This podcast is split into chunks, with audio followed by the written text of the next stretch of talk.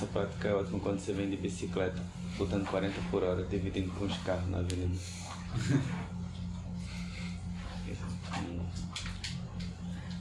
Aí volta ao estado normal. Eu não sei qual é o estado natural da mente de ninguém aqui.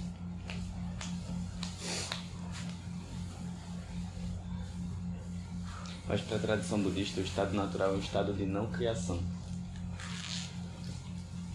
Eu costumo dizer que é quando você tá, vai passar cinco dias na praia, aí no terceiro dia de manhã, quando você acorda, você não tem preocupação nenhuma. Eu gosto dessa visão. Aí você acorda e só acorda. Às vezes com as picadas de muriçoca na perna, nem liga pra quê. Aí sem pensar muito, vai na cozinha, frita uns ovos, faz um café, dá bom dia pra quem estiver por perto e só. Sem esforço, só aquilo.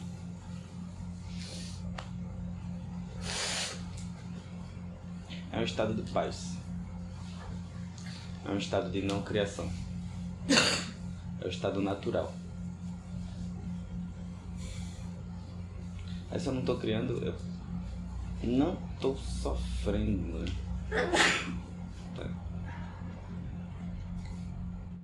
Eu estou criando, eu posso criar coisas que eu imputo como agradáveis ou como desagradáveis. De maneira geral, se minha mente está criando, o corpo está tenso em algum ponto. E aí são duas dimensões da mesma coisa, né? Então se eu relaxo um, o outro relaxa. Na praia, meio que a mente vai relaxando, aí o corpo vai acompanhando. Aqui a gente fez o contrário. Na praia o corpo não relaxa, né? Tu vai pra praia, tu toma água, fica no sol desidratando, tu toma não sei o que, não sei o que, passeia. Com pouco já deu. Aquilo perde o, o efeito de novidade. Aí vai ficando. Desde o momento que eu crio, eu atrelo o Duca aqui, aquela criação. É. Lascou. Eu lascou. Agora sim, eu posso estar criando por dentro de outro referencial, né? Mas o estado natural ele é o estado não criado. E aí, até o terceiro dia da praia, aquilo ali vai acontecendo. Imagine você poder voltar ao terceiro dia de praia quando estiver estressado a qualquer momento. É uma boa coisa. Dá pra voltar. E quanto mais você se acostuma com o estado natural, que é mais próximo de como tá agora do que de como estava quando a gente chegou. Quanto mais você se acostuma, mais você entende o que ele é, mais você aprende a operar no mundo através desse referencial, desse estado, e mais rápido vai voltar para ele. Porque você sabe qual é? Uma pessoa que tem muita carência. Você já viu que ela é especialista em ter carência assim? Do nada passou o já ah, muda a minha vida. Aí tem um emprego novo, cara. Esse é o emprego da minha vida. Ah, concurso novo, concurso da minha vida. Ah, feriado. Feriado da minha vida. Ela nunca tá em paz. Ah, uma pessoa que está sempre alegre. Ela é especialista em estar alegre. Uma pessoa que está sempre preocupada. A ideia é a gente ficar especialista em voltar para esse estado de onde a clareza brota com mais facilidade e poder aprender a transitar no mundo dele. É dele que brota o que fazer no mundo. De maneira mais clara. Porque da raiva brota o que fazer no mundo, né? Fácil. Vai ali, chega surge assim, eu sei que eu tenho que meter a mão na cara dessa pessoa. E é certeza.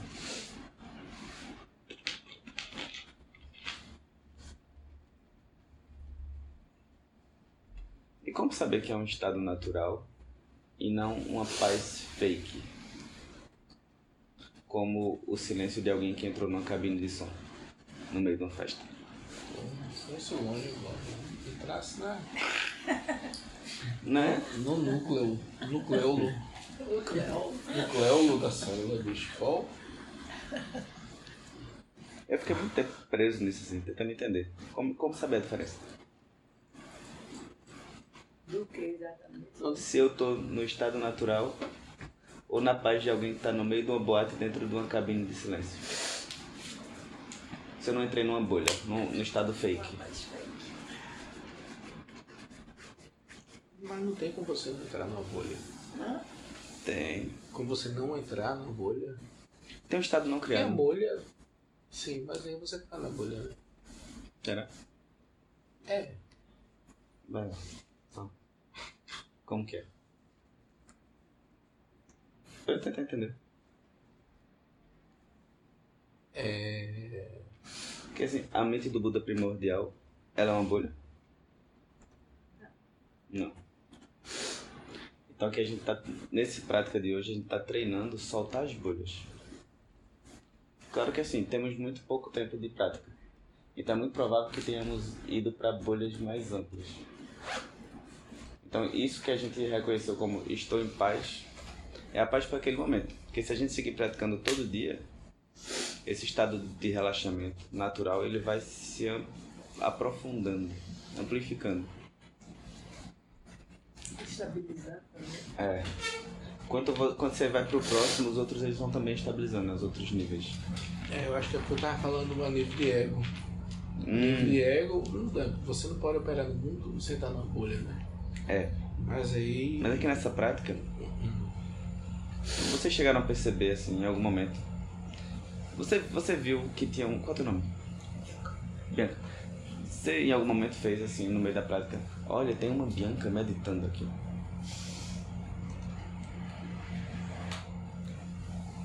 Então tinha uma Bianca meditando? Será? Entendeu? Você, me disse assim, eu não estava criando um personagem que estava meditando.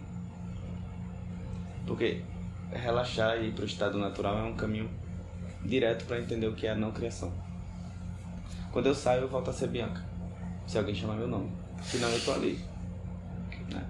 Alguém me diz, doutor João, na hora eu viro médico. Eu tava de boa, assim, doutor João. Oi.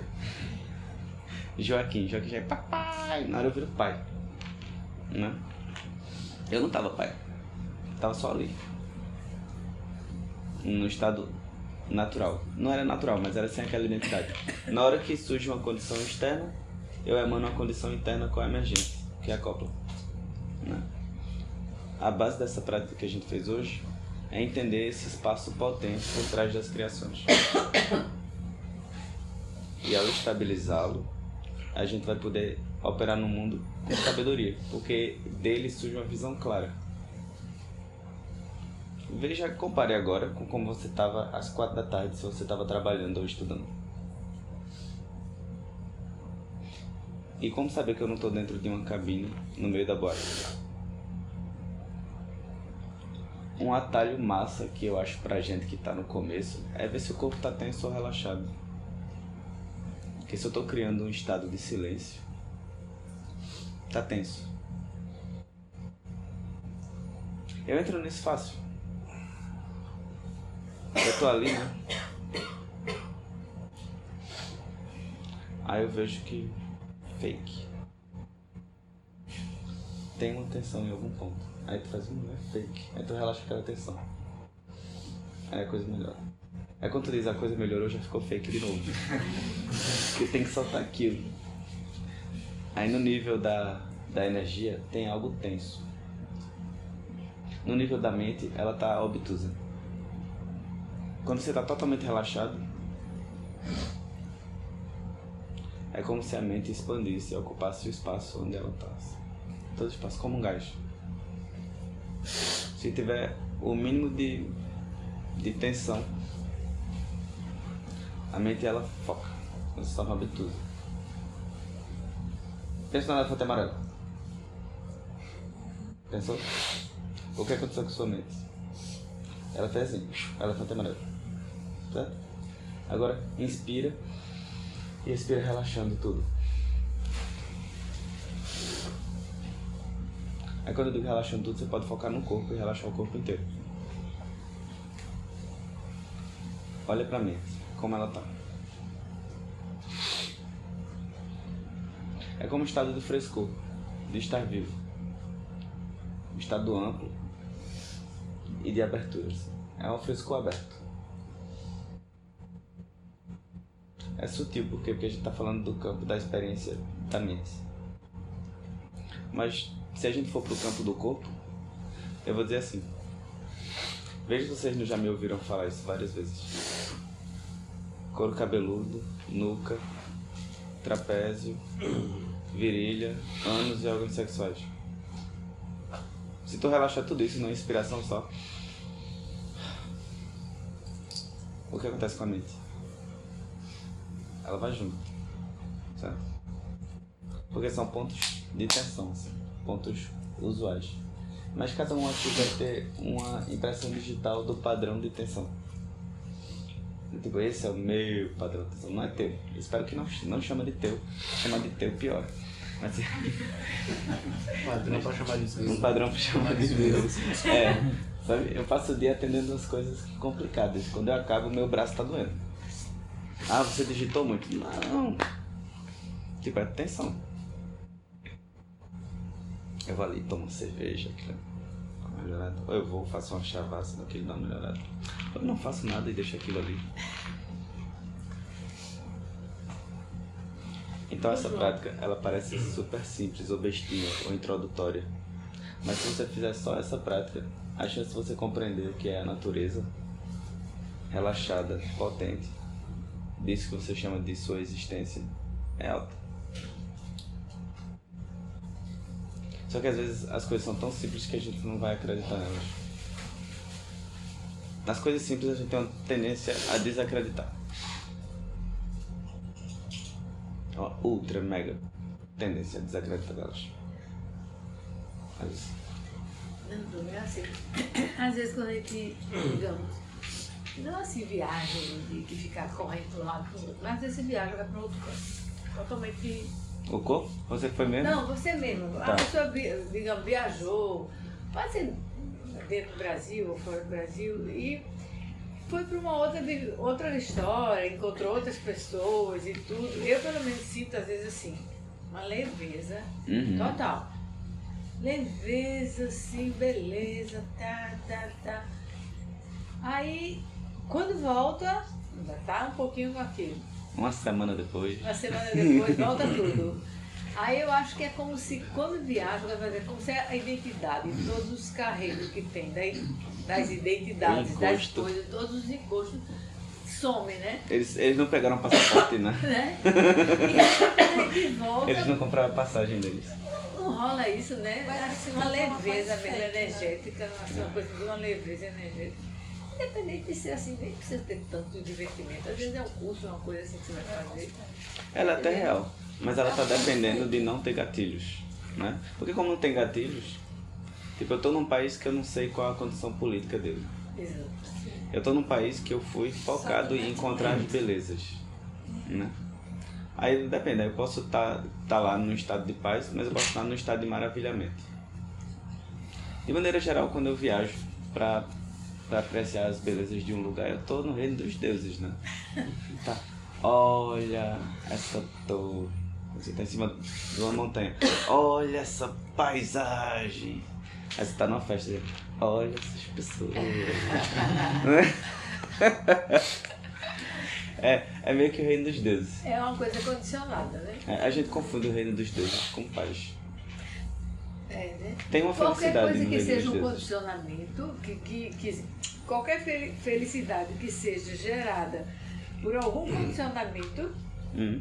ela é construída, né? É, Artificial. ela é real. Ela é real, mas eu estou dizendo Mas ela- ela é depende de construída, condições. Depende de condições. Isso. E não é o que a gente busca. É também. Não, tudo A gente bem, busca- a gente busca, tudo, mas tipo, A gente busca ver. eu sei, né? mas aí tu, naquela oração do Meta Bhavana, felicidade independente de causas e condições. Isso. Né? É.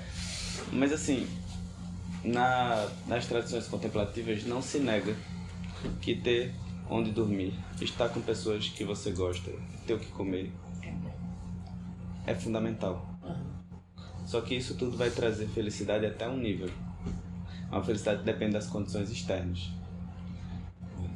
Um exemplo, se você ganha nesse país nosso 6 mil por mês ou 100 mil, não vai fazer muita diferença no seu grau de felicidade. É porque não é tu. Não, é, Porque o quê? é porque não é tu. Então me dá teus 100 mil e vai ser feliz. né?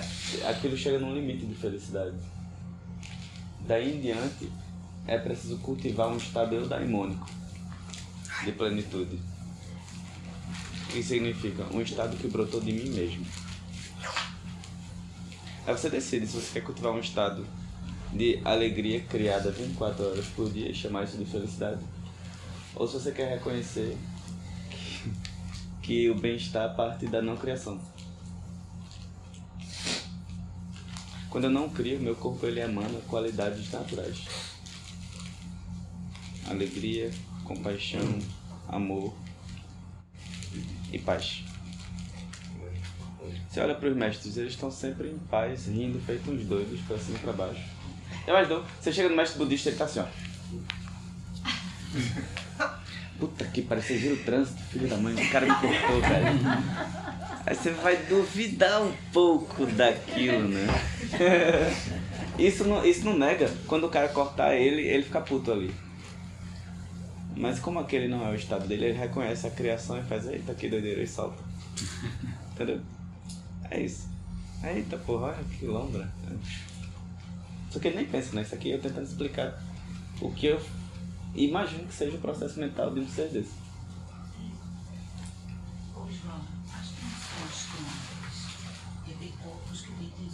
Isso. Por serem crônicas, elas são mais difíceis de sair, elas vão exigir um tempo longo por serem crônicas ou não? É mais fácil arrancar uma mudinha ou uma árvore?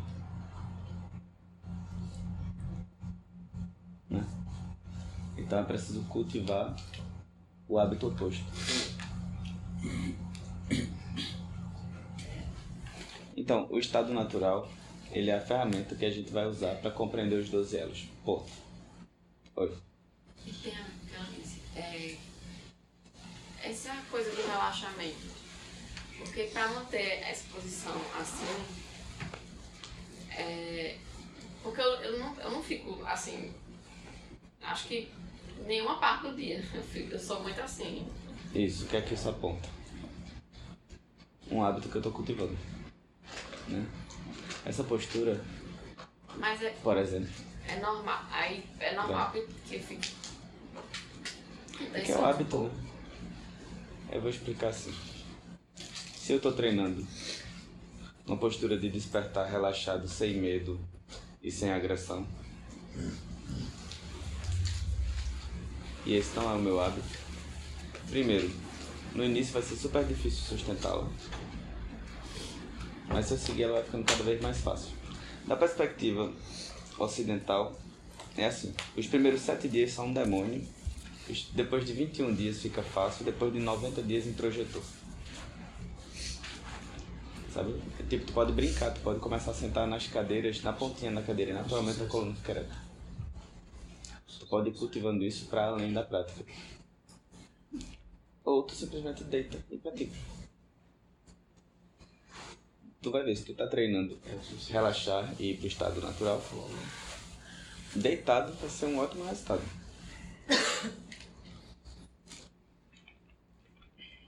Mas os mestres apontam posturas adequadas não é à toa. Né? Você olha para sua postura e, e nela tá uma impressão energética. Como você tá operando no mundo, tá na sua postura. Você já viu? Tipo aquelas pessoas que estão assim, meio tristinhas, meio fechadas. Tu vai conversar com uma pessoa, ela tá assim, ó. O que é isso? Ontem eu tava. Eu larguei tarde do trabalho. Assim, eu mereço uma Indian Pale Ale super gelada. Aí fui no bar. Aí é uma cerveja super amarga, porque de doce já basta a vida. Aí eu fui num bar e aí a minha cadeira no bar é assim, eu sento na escada e boto uma cadeira na frente e fico ali. Aí eu fiquei observando os casais paquerando, tinha quatro casais assim. Aí cada postura tava dizendo como a pessoa tava naquela relação. Se você quer aprender, se você quer cultivar um estado equânime, em paz, que nem ataca nem se defende, vai precisar gastar um tempo cultivando aquele estado, né? A palavra meditação em tibetano ela tem uma conota- conotação muito forte de cultivar, de se acostumar. Aí, por exemplo, por muito tempo eu me acostumei a estar preguiçoso, sem energia. Eu passei muito tempo trabalhando na frente do computador e a minha postura era assim. A cadeira ali, está para baixo. Aí quando eu saí dali, será que eu conseguia sair daquela energia estagnada, preguiçosa, que estava só fazendo a minha obrigação? Óbvio que não. Eu ia com aquela energia assim para os outros cantos. Então, vai doer às vezes, inicialmente. Sabe? Aí tu vai com carinho por tudo. Porque a gente tá cultivando autogentileza. Se tá doendo, muda de postura, senta na cadeira, deita. Mas eu não vou desreconhecer a importância da postura adequada. Sabe? Eu vou dizer assim, talvez não seja o momento de estar tá cultivando ela com tanta, tanto afinco. Mas ela é super importante. Senão não tinha um manuais de não sei quantas mil páginas a postura. O praticante passou a vida inteira na caverna estudando postura. Eu vou desmerecer os 20 anos de postura do cara, né, bicho? Não, não, ele sabe, eu não sei. Mas eu sei que conforme eu fui, te fui testando as posturas, aquilo foi trazendo resultado. Sabe? Mas demora. A gente vai sem pressa. Não há resultado. Só assim. Tipo, tem coisa mais lúcida do que se melhorar naquilo que está trazendo prejuízo. Só que a gente está acostumado com a zona de conforto. Ai, a zona de conforto. A gente já está falando sobre o, o Manuel, tá, galera? Eu peguei a, a coisa e mergulhei.